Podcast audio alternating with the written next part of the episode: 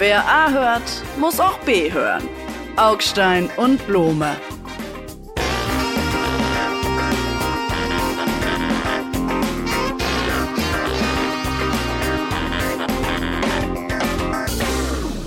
Hallo, Herr Blome. Hallo, Herr Augstein. Zu unserem zweiten Podcast. Man hat uns nach der. Sie sind Herr Augstein. Ihr- ich Sie bin Herr Blome. Herr Blome, äh, nach dem durchschlagenden Erfolg unserer ersten Folge war der Hinweis, Nur dass noch man mal zur Sicherheit. Sie sind Herr Augstein. Ich bin Herr Blome. Herr Blome, dass man unsere Stimmen nicht auseinanderhalten kann, was mich wundert, weil ich Hanseatisch näsele und Sie rheinisch. Was machen die Rheinländer? Die näseln nicht, sondern Nee, die, rheinisch- die rheinisch- rheineln. Ich komme aus dem Rheinland. Das Ja. stimmt. Ich bin da geboren, habe da fast 20 Jahre gelebt am Stück. Ja. Aber zu Hause durften wir nicht Rheinisch sprechen. Siehst du? Wenn wir vom Fußballplatz kamen, durften wir nicht Rheinisch Vom sprechen. Fußballplatz, ja, das kann ich mir vorstellen. Da wurden sie immer nicht in die Mannschaft gewählt und mussten immer zugucken, wie die großen Jungs gespielt haben. Also, was ich sagen wollte, ist, Ich war, man der- kann uns hatte eine unfassbare linke Klebe. bla bla als bla. links außen. Klebe. Klebe, das Sehen bringt Sie? uns zum, es ist unfassbar. Ich weiß, was ganz kurz. Bevor wir über die Klimakleber reden, was ist eine Klebe? Eine linke Klebe ist ein starker Bums im linken Schuh. Stimmt das wirklich? Ja. Gut, ich spiele nicht Fußball, ich weiß es nicht, denn ich war wahnsinnig unsportlich. Ich war nämlich der, den man immer nicht gewählt hat, deshalb habe ich ein Fußballtrauma. Kleben. Klimakleber. Ich bin auch haben schon wieder Berlin lahmgelegt. Ja, man, jeden Tag jetzt. Ja, und man, ich, ich fürchte inzwischen um das Leben dieser Leute, denn äh, der Aggressionspegel bei den, ich möchte sagen, voraus, äh, vorbeifahrenden oder auch bei den Wartenden steigt immer mehr. Ich habe inzwischen um die Klimakleber fast so viel Angst wie ums Klima. Ich nicht, weil das Klima kann nichts dafür. Das ist ja von Menschen gemacht. Und die Klimakleber sind selbstgeklebt, möchte ich sagen, sogenannte Selbstkleber. Und darum haben Sie recht, die Wut steigt. Und das finde ich auch ein bisschen beängstigend. Aber wenn man mit einer derartigen Hartnäckigkeit, Sturheit in den Wald hineinruft, dann hört man es aus dem Wald halt irgendwann entsprechend zurück. Und das soll jetzt nicht rechtfertigen, wenn irgendwelche Autofahrer, die es zeitlich dringend haben, äh, sich hinreißen lassen, da die Leute irgendwie gewalttätig zu attackieren. Das verurteile ich ausdrücklich. Und trotzdem ist ja der Sinn der Übung, die Leute in Rage zu bringen und sich dann darüber zu wundern, dass sie in Rage geraten. Das finde ich wirklich bigott. Nein, nein, nein, Äh, Wie nein, so nein. vieles an diesen Klimaklebern bigott ist. Fasel, Fasel, Fasel. Das ist nicht der Sinn, ist nicht die Leute in Rage zu bringen. Der Sinn ist, die Leute aufmerksam zu machen auf ihre Lebenslügen. Denn das ist natürlich tatsächlich so. Praktisch alle wollen das Klima retten, aber weiter den SUV benutzen, um die Kinder zur Schule zu fahren. Das ist irgendwie, Hören, das Sie sich, hören Sie sich auch gelegentlich mal zu, wenn Sie sprechen? Oder Ja. muss es immer ich sein, der zuhört? Wieso? Sie sagten gerade, naja, man will ja die Menschen nur auf ihre Lebenslügen hinweisen und zu einem deutlichen Sinneswandel und Verhaltenswandel ein, ähm, einladen. Das Ja. ist natürlich, Ja. das provoziert Widerstand. Denn die Leute haben ja nicht das Gefühl, dass es unbedingt eine Lebenslüge sei, wenn sie morgens zur Arbeit fahren. Oder aber, wenn sie morgens ihre komm. Kinder zur Schule bringen. Oder aber, Die wenn Autos sie möglicherweise dringend und Stopp, immer stopp. schwerer. Ist total absurd. Ich meine, es ist doch wirklich, es ist grotesk. Das ist das. Deshalb finde ich ja, dass unsere Gegenwart nähert sich immer mehr der der DDR an. Ja, praktisch so reden äh, äh, und und schreiben, aber ganz anders leben. Die Realität sozusagen hat einfach nichts mehr mit dem zu tun. Alle Leute finden es ganz, ganz toll, das Klima zu retten. Und dann gucken Sie mal, welche Autos verkauft werden und welche Fahrzeugklasse immer mehr die größeren, die schwereren, die die mehr Energie verbrauchen, die das Klima kaputt. Die Leute sind, die Leute sind, also Sie und ich, Menschen, Herr Blome, Menschen wie Sie, Herr Blome und ich, Herr Blome, Sie sind Herr Augstein. sind bigott und die Klimakleber machen uns darauf aufmerksam und natürlich stört das und, und nervt und so. Aber das ist, hey, Die das ist das Vorrecht der Jugend, alte Säcke wie Sie und mich in Bewegung zu bringen. Da bin ich sofort dabei. Ähm, wobei ich kein alter Sack bin. Ich bin nur alt. Aber ich finde, dass die Klimakleber weit über das Ziel hinaus schießen und auch schießen müssen in ihrer eigenen Logik. Und die ist das Problem. Die Logik, die lautet, morgen geht die Welt unter, wenn wir heute nicht alle komplett innehalten. Denn in diesen Staus stehen eben nicht nur SUVs. Da stehen auch ganz normale Kleinlaster von einem Handwerker. Da steht der ganz normale Kleinwagen der Familie, die sich keinen SUV Da leisten steht die fossile, kann. da steht die Da fossile steht- Gesellschaft, da steht die Gesellschaft, da steht die gesamte darauf Gesellschaft. aufbaut, auf Verbrennung, die sozusagen auf Verbrennung aufbaut.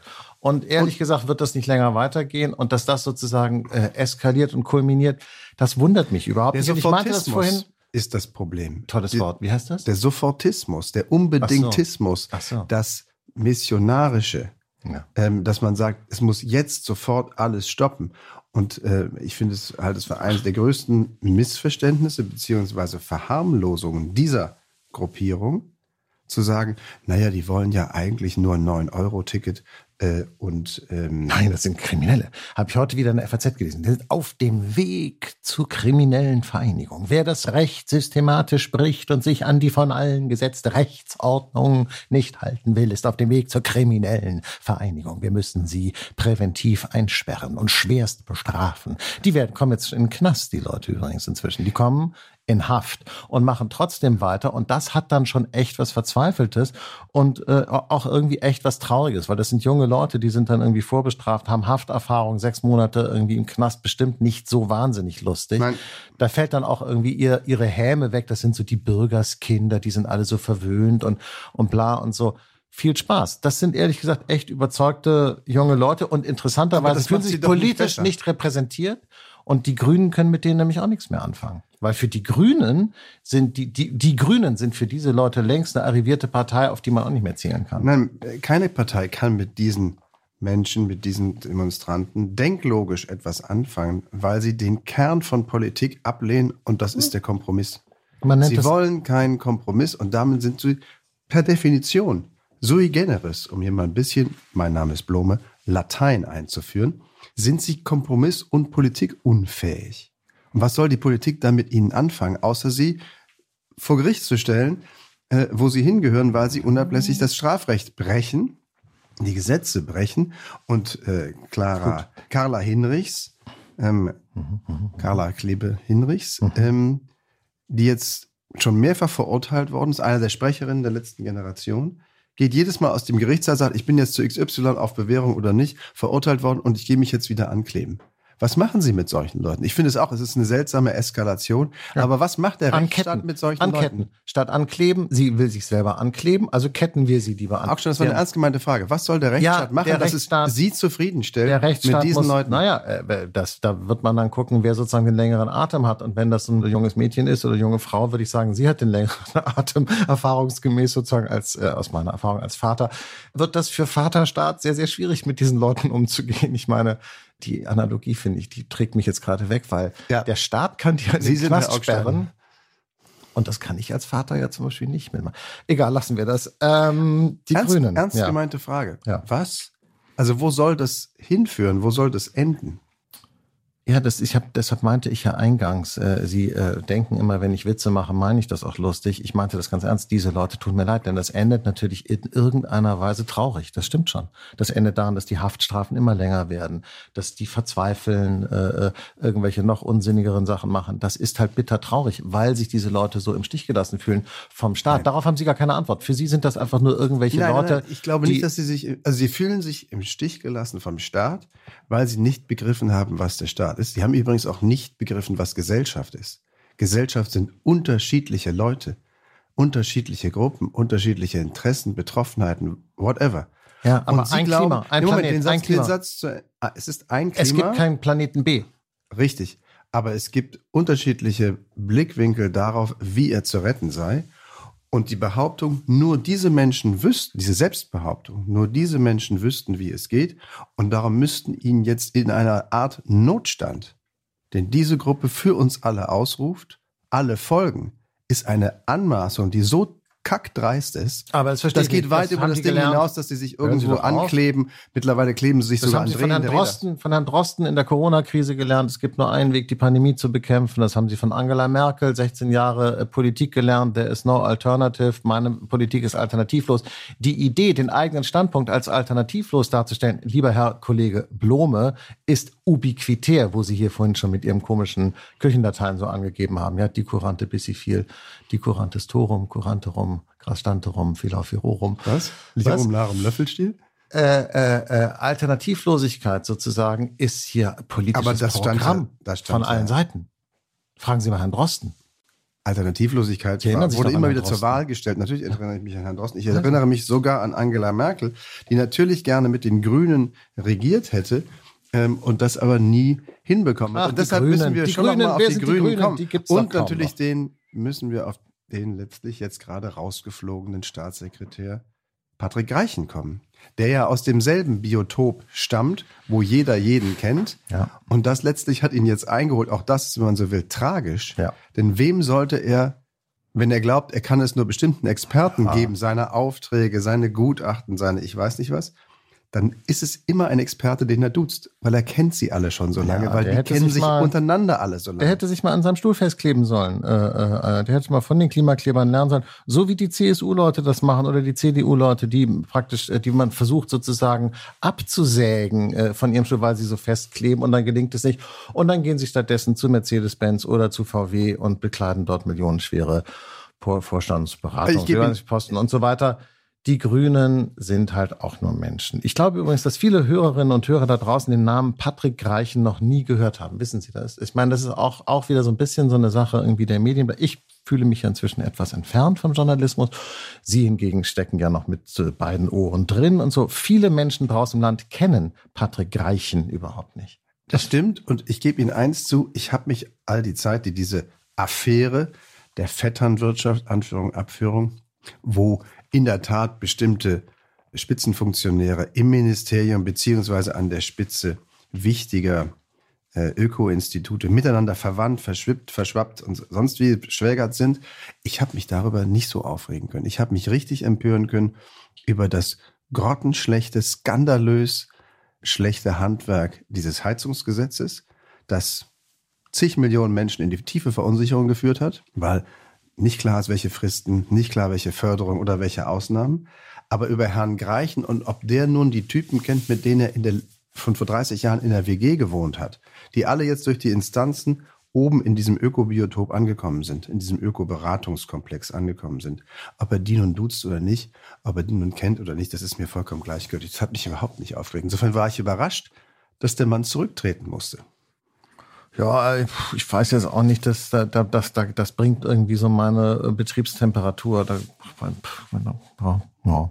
Und das Heizungsgesetz, Da stört werde ich das, maulig. Das, das macht mich völlig Ach nee, ah, das, wenn ich schon höre, dieses handwerkliche Heizungsgesetz, dann denke ich so ans Heizungshandwerk und das ist, ich, wie gesagt, ich glaube, das ist mir zu sehr politische Politik. Ich meine, Herr Blumer, das ist unser zweiter Podcast. Nein, nein, nein, wir können das ruhig vor den Hörerinnen und Hörern ausmachen. Können wir gemeinsam hier um einen anderen Politikbegriff ringen und uns nicht zu sehr in den Kleinheiten und Feinheiten sozusagen Ihres nachrichtlichen Geschäftes bewegen. Denn ich finde das gar nicht so spannend. Ich finde Politik auch interessant, aber irgendwie mehr so den größeren Bogen Aber die und nicht Menschen, so das Heizungshandwerk. Die Menschen, ja, sie, sie haben eben Ja. nur Verachtung übrig für Nein. die Arbeit mit den Händen. Na, über ich bin ein, Sie müssten mal meine spielen, wenn Sie meine Hände sehen könnten jetzt. Sie meinen von der, von der, äh, von der Gartenarbeit? Ja, ganz genau. in ihren parkähnlichen Latifundien. Ja, je größer, desto anstrengender die Arbeit. Also was wollen Sie? Das Heizungsgesetz ist, Ja. ist etwas, was diese Regierung mehr in Wallung bringt, sie mehr Vertrauen gekostet hat bei den Bürgern, weil es so schlecht gemacht ist, als die gesamte, sag ich jetzt mal, Politik zugunsten der Ukraine. Und das ist ja ein Land, das vermeintlich weit weg ist. Und da hätte man gedacht, das hält die Bundesregierung nicht lange durch, diese Unterstützung. Und schon gar nicht kann sie sie ausbauen. Ähm, Ja, das das ist aber Glück. daran- Und dafür, Weil hat die Leute das nicht so richtig mitkriegen. Außerdem ich, ist es auch für die Leute ist es auch so ein bisschen wie so ein wie so eine äh, entfernte Möglichkeit, sich äh, zu identifizieren mit, mit dem Guten, praktisch im Kampf, das Gute gegen das Böse. Äh, es ist auch ein bisschen wie so bei so Fußballspielen, auf welche Mannschaft äh, äh, setzt man.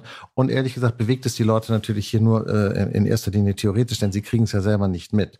Wenn sie jetzt nicht äh, selber Flüchtlinge aufgenommen haben oder Leute kennen, die, die enge Beziehungen haben zur Ukraine, was jetzt, glaube ich, für die meisten Deutschen nicht so zutrifft, kriegen sie es ja nicht mit. Und dass jetzt gerade wieder 2,7 Milliarden an, an Geld bewilligt wurden, äh, an Hilfe für die Ukraine, kriegen die Leute auch nicht mit, weil das sind irgendwie so abstrakte Zahlen. 2,7 Milliarden, ganz schön viel Geld. Ich glaube, die Leute haben den Krieg sehr wohl mitbekommen. Erstens als existenzielle Angst. Holla, das ist ja wie kalter Krieg. Plötzlich steht der Russe in Anführungsstrichen wieder vor den Toren von Berlin, so halb zumindest. Und er macht Sachen, die in ihrer fratzenhaften Brutalität wirklich erschrecken. Ich möchte nicht wissen, wie viele ältere Menschen, alte Menschen, die noch eine gewisse Erinnerung vielleicht als Kinder an den Zweiten Weltkrieg haben, an diese Zeit, sich daran jetzt zurückerinnert fühlen. Und zweitens haben sie Menschen natürlich jeder auf seiner Heizrechnung, auf seiner Tankrechnung, auf seiner, ich weiß nicht was Rechnung, mitbekommen, was dieser Krieg an Verwerfungen ausgelöst hat. Also ist er uns total nah. Und natürlich Und jetzt hat Herr Zelensky, Ja. sagen wir mal so, das wird jetzt das Endspiel, glaube ich. Jetzt ist nämlich Äh, die Frage, Sommer, er deshalb wird jetzt- reden wir ja auch drüber. Die Ukraine wird ausgerüstet mit allem, was gut und teuer ist. für die sogenannte das ist gut so. Frühjahrsoffensive, ja, also um unserem Informationsauftrag hier auch nachzukommen. Deshalb reden wir darüber, weil die sogenannte Frühjahrsoffensive voraus äh, jetzt irgendwann kommen soll. Und Sie äh, halten mit das für der falsch? Die, nein, das war, ich verstehe vom Militär überhaupt nichts. Ich halte da weder was für richtig noch für falsch. Ich beschreibe Ihnen erstmal sagen, was ist, ja, sagen, was ist. Es kommt jetzt also die Frühjahrsoffensive, damit die Ukraine es schaffen will, das ist ja das, was Herr Zelensky will, das alles Gebiet zurückzuerobern für bis zu den Grenzen von 1991, das heißt also inklusive Krim. Das ist ja das Ziel von Herrn Zelensky, vom Präsidenten Zelensky der Ukraine. Und dafür haben sie jetzt von uns 2,7 Milliarden nochmal bekommen und von den ganzen anderen Ländern ja auch nochmal wahnsinnig viel, also unfassbare Mengen an Waffen, groß, riesige Mengen an Waffen in die Ukraine geliefert für die Frühjahrsoffensive. Oh, aber was passiert denn, wenn das gar nicht funktioniert? Was dann eigentlich? Das ist doch eine, eine, komplett hohle Frage, ähm, weil Sie sich die eigentliche Frage nicht trauen zu stellen, selbst Sie nicht. Doch, na klar. Sie möchten wissen, Ich glaube, wann, dass Waffenstillstandsverhandlungen hätten schon vor einem halben Jahr kommen Nein. müssen. Das ist meine Meinung. Das habe ich aber auch schon vor einem halben Jahr, ehrlich gesagt, gesagt. Nicht, so, Sie wollen, dass die Russen bekommen, was sie sich mit militärischen Siehste? Mitteln geholt haben, auf dem Wege eines vorzeitigen, frühzeitigen Waffenstillstands. Genau. Jetzt sind wir an dem eigentlichen Kernpunkt sozusagen. Deshalb haben auch die Amerikaner, weil die das kälter sehen, kein Problem äh, darüber zu schreiben. Wir können das aus irgendwelchen Gründen nicht, weil unsere Medien sozusagen diese Position sozusagen gar nicht mehr einnehmen können, nämlich einfach nur noch nüchtern zu gucken, was ist und es sozusagen nicht moralisch zu bewerten, so wie es sein sollte. Natürlich sollte es nicht so sein, dass die Russen mit Geländegewinnen davongehen. Es könnte aber sein, dass es dann einfach so ist. Ja. Und dem müssen Sie sich doch mal Aber stellen. dem müssen Sie doch vorschalten, was jetzt passiert. Nämlich die erste nennenswert große Offensive der Ukraine in dem Versuch, ihr Land wieder freizukämpfen. Bis hin zur Krim. Okay, also Sie So, wollen, Sie und wollen die Frage einfach nicht beantworten. Den wollen passiert. wir doch erst einmal abwarten. Ähm, Und deshalb und dann wird man sehen, Ja. und dann wird man sehen, wie weit die Ukraine dabei kommt. dann? Und wenn es irgendwann, sagen wir mal so, das alles festfriert und weder die eine noch die andere Seite vor oder zurückkommt, dann wird man in der Tat überlegen müssen, ob man es an der Stelle versucht, zu einem Frozen Conflict zu machen, also es einzufrieren und dann wissend, dass es in wenigen Jahren weitergeht, weitergehen wird, weil die Russen, weil zumindest diese russische Führung Ja, aber das nicht dezidiert locker das, lassen wird. was wir bisher ausgeschlossen haben. Sie, ich will sie kommen, einfach, ich sie will kommen Sie aus dem Krieg doch gar nicht mehr Ich will raus, solange Putin da sitzt. Wenn Sie den Krieg Ich möchte- ernsthaft beenden wollen, muss Putin weg. Ich möchte gerne äh, äh, nur über das echte Leben sprechen äh, und versuchen rauszukriegen, was die Konsequenzen sind. Denn Sie beschreiben gerade etwas, was von unserer Politik rigoros ausgeschlossen wird. Dieses Szenario kommt nicht vor in, in den Aussagen von Herrn Scholz, von Frau Baerbock, von äh, Herrn Steinmeier. Habe ich jedenfalls nicht gehört. Müssten Sie mir dann nochmal sagen. Diese, dieses Szenario kenne ich nicht aus dem Mund unserer Politik, dass Sie sagen, natürlich, wenn dieser Krieg sich festsetzt, müssen wir über Waffenstillstandsverhandlungen reden und es könnte sein, dass die Russen Geländegewinne äh, sozusagen für sich verbuchen. Den Satz habe ich noch nie gehört. So, und was wäre er wert? Er wäre zum Beispiel er- wert, dass, er wäre einfach den, wert, den dass Satz, den Satz als eine äh, Aussicht auf ein als- Ende dieses Krieges. Und das wollen vielleicht viele Leute. Also ich würde mich darüber zum Beispiel freuen und die Leute, die vielleicht ihr Leben dann nicht verlieren, würden sich vielleicht darüber auch freuen. Keine Ahnung. Das wäre zum Beispiel ein, ein Szenario. Aber der Satz wird nicht gesagt, weil er, weil er auf der Hand weil liegt. wir es moralisch Es nicht doch- aushalten können oder so. Aber ich Nein, finde, das stimmt die, doch gar die, die nicht. Moralisierung äh, äh, beim, beim Nachdenken über Geschichte, denn letztlich erleben wir hier Geschichte, finde ich, auf den ersten Blick ist das sympathisch, alle Leute finden das toll, aber auf den zweiten macht man sich einen ganz schön schlanken Fuß und verschiebt eigentlich nur Verantwortung. In Wahrheit ist es so, dass sie die Verantwortung an die Leute verschieben, die da auf dem Feld kämpfen. Übrigens sind das, äh, so wie in allen Kriegen, äh, die armen Schweine, die sozusagen unten stehen in der sozialen Skala. Soweit ich weiß, ist der Sohn des Botschafters Melnik, äh, der jetzt ja wieder zurück ist in der Ukraine, studiert hier in Berlin und kämpft nicht. Das heißt, die oberen Schichten bringen sich natürlich schön in Sicherheit, während sozusagen die armen Leute, nein, äh, sorry, das passt ihnen jetzt nicht, weil es auch wieder nicht in ihr Bild passt, sozusagen. Es stimmt auch nicht. Heer- Nee, es Ach, stimmt, nicht. Sie schlittern die, also sie, Okay. sie, sie stellen immer wieder Russland. Also was den Sohn unter- von Herrn Melnik angeht, stimmt. Also Sie stellen aber, ja, aber Sie haben es in einer Form pauschalisiert, die, die so nicht geht. Sie stellen Russland und die Ukraine und die armen Teufel, die da kämpfen, auf eine Stufe. Ich habe das Gefühl, Nein. dass, Moment, Ich habe das Gefühl, dass die Ukrainer quer durch alle sozialen Schichten im Grunde genommen für ihr Land sehr wohl bereit sind zu kämpfen, derweil man auf der anderen Seite die Leute dazu pressen muss, beziehungsweise Söldner sich oder Strafgefangene sich holen muss, um sie an der Front aus russischer Sicht zu verheizen. Ja, das ist ein, nee, Moment, das ist ein großer Unterschied. Sie haben an einem Punkt, gebe ich Ihnen recht. Ich wüsste von meiner Bundesregierung auch gerne, was das eigentliche deutsche Kriegsziel ist, da wir ja in irgendeiner Form tatsächlich Partei geworden sind in diesem Krieg, auch wenn wir nicht mit eigenem Soldaten dort kämpfen, sind wir doch Partei, haben Partei genommen und sind damit, wie ja, ich finde, Partei in diesem Krieg. Also müsste auch die Bundesregierung sagen, äh, wir, wenn, wenn wir es uns malen könnten, fänden wir folgenden, folgenden Ausgang gut. Haben Jeden würden wir gesagt. noch akzeptieren. Haben die doch gesagt. Das, das verstehe ich nicht. Da sagen die, äh, äh, die Ukraine darf den Krieg nicht verlieren, Russland darf ihn nicht gewinnen. Was heißt und, das denn? und alles weitere entscheidet die Ukraine selbst. Das ist sozusagen die offizielle Politik, obwohl jeder weiß, dass es nicht gerne, stimmt. Ich wüsste gerne, dass, was es konkreter heißt, wenn Herr Scholz sagt, die Ukraine muss gewinnen, beziehungsweise sie darf nicht verlieren. Da gebe ich Ihnen recht. Gleichzeitig liegt es natürlich bei der Ukraine. Das müssen Sie doch ja. begreifen. Sie wie? müssen doch begreifen, dass dieses Land entscheiden muss, wie lange es kämpfen will.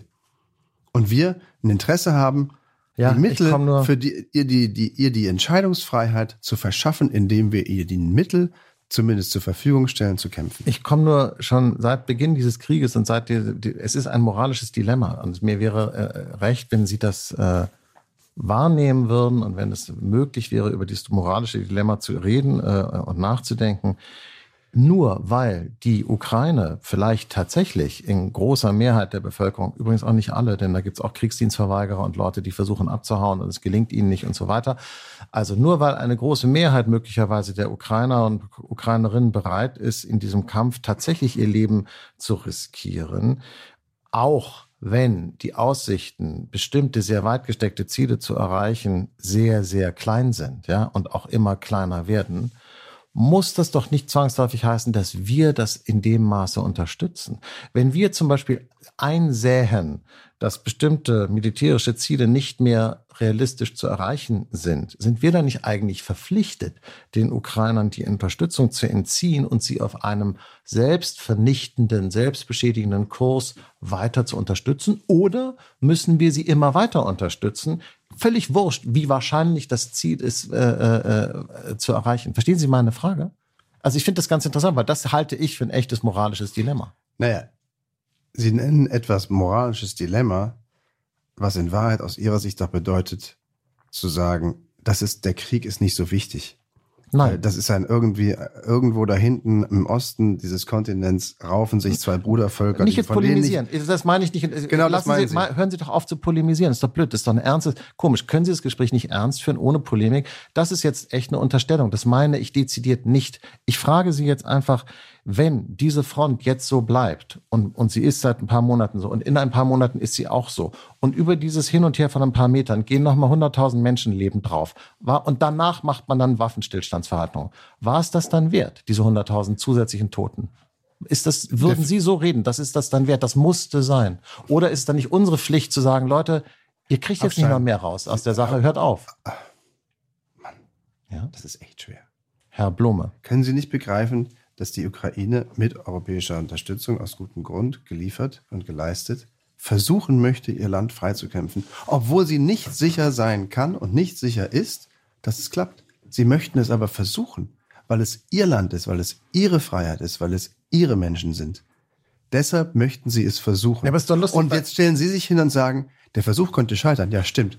Völlig richtig. Ja, aber Moment, Sie stellen sich hin und sagen, der Versuch könnte scheitern und darum müssen wir euch leider heute davon abraten, denn es könnte scheitern. Nein, das Interessante ist, dass die Realität ist natürlich, Entschuldigung, äh, ich, ich habe sozusagen die Realität hinter mir und Sie vielleicht das gute Gewissen und, und, und die schöne Geschichte äh, äh, und, und, und die Moral, der ich ehrlich gesagt in, der, in öffentlichen Debatten immer mehr misstraue. Denn Sie wissen ganz genau, so fing ja auch unser Gespräch über die Ukraine jetzt an, wenn diese Frühjahrsoffensive scheitert, sinken die Chancen der Ukraine das gleiche Maß an Unterstützung durch den Westen aufrechtzuerhalten ins Bodenlose. Denn im nächsten Jahr sind in Amerika Wahlen. Richtig. Wer dann dort an die Macht kommt, weiß kein Mensch. Und deshalb ist das im Prinzip mehr oder weniger für Präsident Zelensky die letzte Chance, das Blatt nochmal richtig zu wenden. Wenn das nicht das klappt, so. werden die, ja, hä? aber das widerspricht doch diametral dem, was Sie eben gesagt haben. Eben haben Sie gesagt, es ist die Sache der Ukrainer, das zu entscheiden, so lange zu Diesen- kämpfen, wie sie wollen. Wenn diese Offensive nicht funktioniert, wird der Westen auch über kurz oder lang der Ukraine die Unterstützung entziehen und dann werden die Ukrainer sich mit dem begnügen müssen, was sie dann gerade haben. Und zwar völlig Das egal, ob könnte- sie weiter kämpfen wollen könnte, oder nicht. Das könnte so kommen. Klar wird, wenn diese Offensive scheitern sollte, also keine große Bewegung schaffen sollte, wird das etwas mit der gesamten Diskussion in der Ukraine machen, würde ich mal annehmen, aber sicherlich auch in den unterstützenden Ländern. Ja, äh, klar, äh, was denn sonst, Himmel? Aber Ihr Argument war ja, dann sollten Sie es lieber gleich lassen. Und das ist falsch. Nein, mein Und Argument Ihr Argument war, dann sollten wir die Unterstützung auch lieber gleich lassen, weil es führt ja eh nirgendwo hin. Und das ist einfach Kasperle-Theater. Na, Kasper, das ist schon wieder ist interessant. Sie können über das Thema offenbar nicht reden, ohne irgendwie so zuzutreten unter der Gürtellinie, was ganz viele in diesem äh, äh, Diskurs bei dem Thema nicht können. Wundert mich vielleicht, weil das so stark emotionalisiert. Mich emotionalisiert das ja auch. Ich finde es ja auch schrecklich. Nur, ich habe das Gefühl, dass die Leute, die hier diesen Krieg unterstützen, mit, äh, indem sie sagen, die kämpfen für uns und das ist, wir liefern da die Waffen hin und so, die lassen andere Leute für sich kämpfen, buchstäblich. Und das finde ich, da wird mir ganz schlecht. So, ich möchte gerne diesen Krieg möglichst schnell beenden. Ich will gar nicht, dass andere Leute für mich kämpfen. Und wenn andere Leute für sich selber kämpfen und sich dabei in Situationen bringen, die zusehends chancenlos werden, möchte ich das auch nicht weiter unterstützt sehen. Das ist, ich finde diese Position ehrlich gesagt jetzt nicht so verachtenswert. Sondern die kann man haben, muss man nicht. Man kann ja auch einer anderen Meinung sein, aber darüber sollte man reden können, ohne den anderen immer als äh, Vulgärpazifisten zu beschimpfen oder als Kriegstreiber. Also diese äh, äh, Härte ich- der Debatte nervt äh, mich. Da bin ich, da sehr. bin ich völlig dabei. Und ja, man kann das so sehen. Ich halte es nur für grob falsch. Und weil es so weltvergessen ist, wie ich finde, ähm, realitätsvergessen ist, finde ich es ernsthaft grob falsch und auch unfair den Ukrainern gegenüber. Das hat natürlich eine moralische Komponente, das ist doch klar. Das soll aber nicht ändern, dass ich Sie, Herr Augstein, immer noch halbwegs respektiere Das finde ich toll. und wir vielleicht gegen Ende unseres Gespräches auf ein etwas versöhnlicheres Thema kommen könnten. Vielleicht können wir uns darin finden, Ich wollte gemeinsam. über Herrn, über Herrn Melnick wollte ich eigentlich noch. Nein, über Herrn Melnick sprechen mein, wir mein, mein. Lieblingsbotschafter, der jetzt ja, nachdem er hier in Deutschland alle Leute beschimpft hat und hat man in die, in die Ukraine zurückgerufen und jetzt schimpft er immer weiter. Also wenn ich den Namen Melnick nochmal hören muss, wird mir echt ganz anders. Es ist Fremdschämen, der Mann. Einfach Fremdschämen. weil er jetzt seinen eigenen Nachfolger stumpf und stiel irgendwie in die Tonne haut. Das stimmt schon. Anfangs fand ich den klasse, den Botschafter Melnick, weil er halt schon sehr undiplomatisch gewiss den Deutschen ein paar Wahrheiten ins Gesicht gesagt hat. Das war schon richtig, aber Wiederholungen gefallen nicht immer und irgendwann ist es jetzt ein bisschen dicke gewesen und nun wird er nach Brasilien verklappt, muss man sagen. Ja, Zero den Point. an- Ich sage nur Zero Point so, er, hat, er wurde auf der European Song, Song Contest oder wie das ESC-Ding da heißt, würde er Zero Point bekommen, wahrscheinlich für die 38. Reprise seines ursprünglich gar nicht so schlechten Titels Die Deutschen sind doof. So, so läuft's halt nicht. Aber erklären Sie mir, warum Deutschland letztlich, wie gesagt, organisiert, der Auftritt wird von, vom NDR, dann gibt's dann noch irgendwelche Online-Votings, aber dann schickt dieses Land, die viertgrößte Wirtschaftsnation des Planeten, Wirtschaftsnation. Lord, Lord of the Lost. Gut, man, Ins also, Rennen, Lord of the Lost, der Herr der Verlorenen, geht's noch? Ja. Und das ist irgend so eine Pseudoband, Entschuldigung. Ja.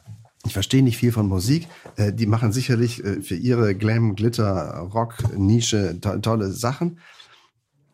Aber bezeichnend fand ich, und das war Fremdschämen, fand ich für mich, dass alle Länder in dieser Endausscheidung, wo Deutschland übrigens gesetzt ist, sonst würde sie sich wahrscheinlich gar nicht qualifizieren, aber da ist Deutschland gesetzt, haben in so einem Kurzdurchlauf jeder mit der eigenen Fahne irgendwie so ein bisschen rumgespielt, um zu zeigen, das ist also jetzt das Land Kroatien, Frankreich, Spanien, keine Ahnung was. Und dann kam Deutschland und diese Truppe zeigte eine Regenbogenfahne.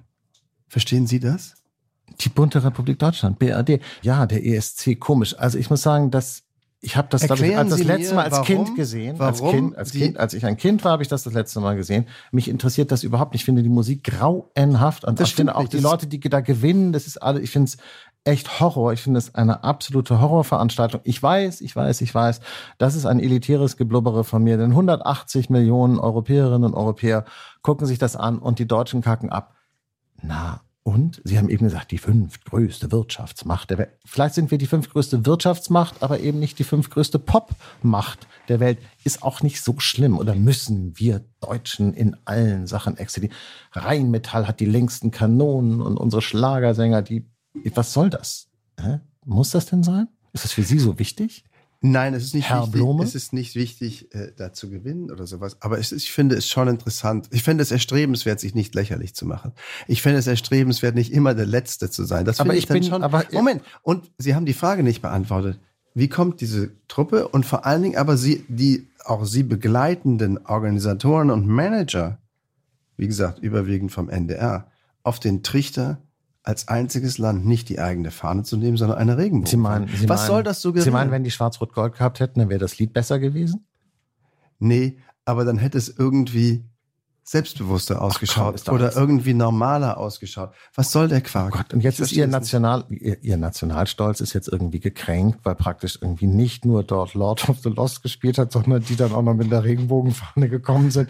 Und Klein Nikolaus saß vom Fernseher und hat total gedacht, das, oh, das kann doch nicht wahr sein. Und, und selbst die Finnen kriegen das besser hin als wir. Selbst so. die Finnen, ja. das Selbst- Problem habe ich aber gar Die nicht. Inseln hinter dem Winde, wenn sie Ja, mitmachen das würden. Problem würden habe ich überhaupt nicht. Ich habe dieses Problem nicht, denn sozusagen meine Identität hängt überhaupt nicht davon ab, wer beim ESC, obwohl man sagen muss, ich habe, guck mir das, ja- ich habe mir das ja nur als Recherche für unsere kleine Sendung hier angeguckt.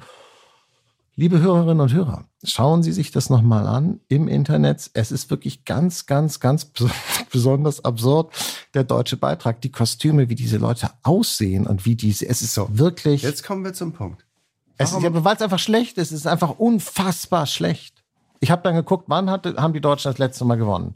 Lena hat 2010. Äh, Lena Meyer. Landrut. Und das habe ich mir angeguckt. Das war gar nicht so schlecht. Die kann richtig Das singen. war von echt- Stefan das war Raab cool. produziert, wenn Ja, ich das war mich gut. nicht irre. Ja, die konnte das war das halt. privat produziert. Der konnte es Ja. entscheidenderweise. Sie konnte es auch. Ja. Aber er konnte es. Und es war, es ist halt so bemüht. Die Deutschen sind so bemüht. Nein, aber die, haben, das die, war die so wie Genghis Khan. Damals Ralf Siegel hat Genghis und das hier und Genghis Khan hat damals glaube ich auch gewonnen und das war sehr lustig. Aber seitdem haben, haben ist der Rest der Welt hat sich eben verändert und die deutsche Vorstellung von so einem ESC Ding, Eurovision Contest de irgendwas, die hat sich eben nicht verändert. Aber das Pfiffige ist doch, oder das Witzige ist doch, Oder Boney M. Ich doch musste auch ein bisschen an Boney M. denken. Also ich meine, ist Ja, ja schon aber der Witz ist doch, dass das verrückt. alles, diese ganzen gewissen Erfolgs- oder Halberfolgsnummern, Ja. produziert wurden Ja. von Leuten, ja. die vom öffentlich-rechtlichen Kulturbetrieb, sag ich mal, um nicht zu sagen vom linksgrün näselnden Elitismus aus den lichtdurchfluteten Altbauetagen verachtet werden. Sie werden verachtet. Und darum muss man jetzt irgendwie so eine Kunsttruppe zusammenbauen, ihr eine Regenbogenfahne in die Hand drücken. Dann hat man nämlich Oh nein, alle Boxes nein, da getickt. Man, also Moment, Sie, Sie kennen sich nicht aus. Lord of the Lost, die gibt es auch un unabhängig von dem ESC. Das ist interessant, dass Sie das gar nicht wissen. Die sind Vorgruppe von Iron Maiden und äh, äh, sind so eine deutsche Hard Heavy Metal Band. Es ist komisch, das, das da kann ich dann nur sagen, Recherche hilft. Nein, nein, nein, nein. Die hat man nicht äh, deswegen zu Das ist nicht so wie bei wie bei Boney M seiner Zeit irgendwie. Ähm, äh, Ich, ich, möchte, ich möchte was, also ich, diese Anspruchsüberfrachtung finde ich, ich weiß auch nicht genau. Also, und es ist eben die Verachtung gegenüber, wenn man so will, dem Massengeschmack, ja. dem Pop, Billig-Pop, wenn man so will, Massenpop.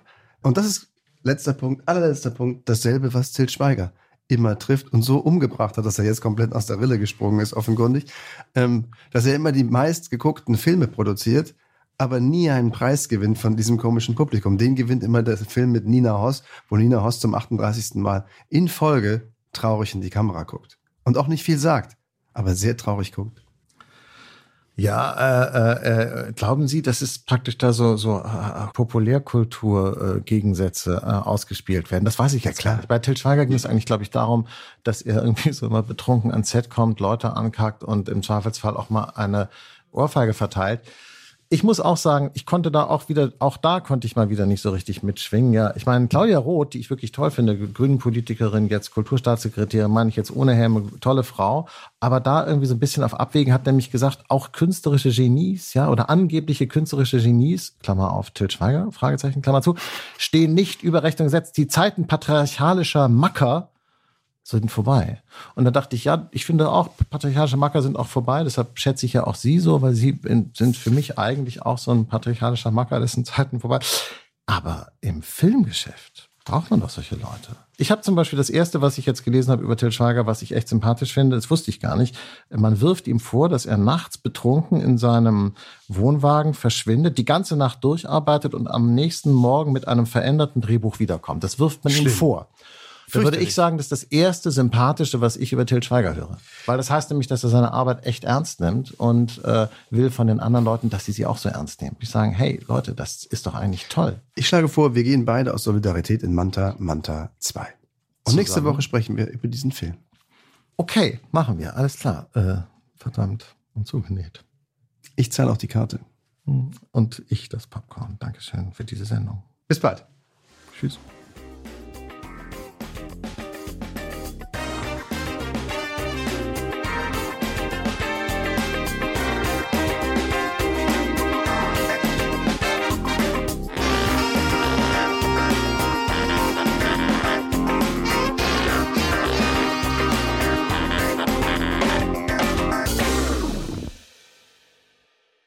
Dieser Podcast ist eine Produktion der Audio Alliance.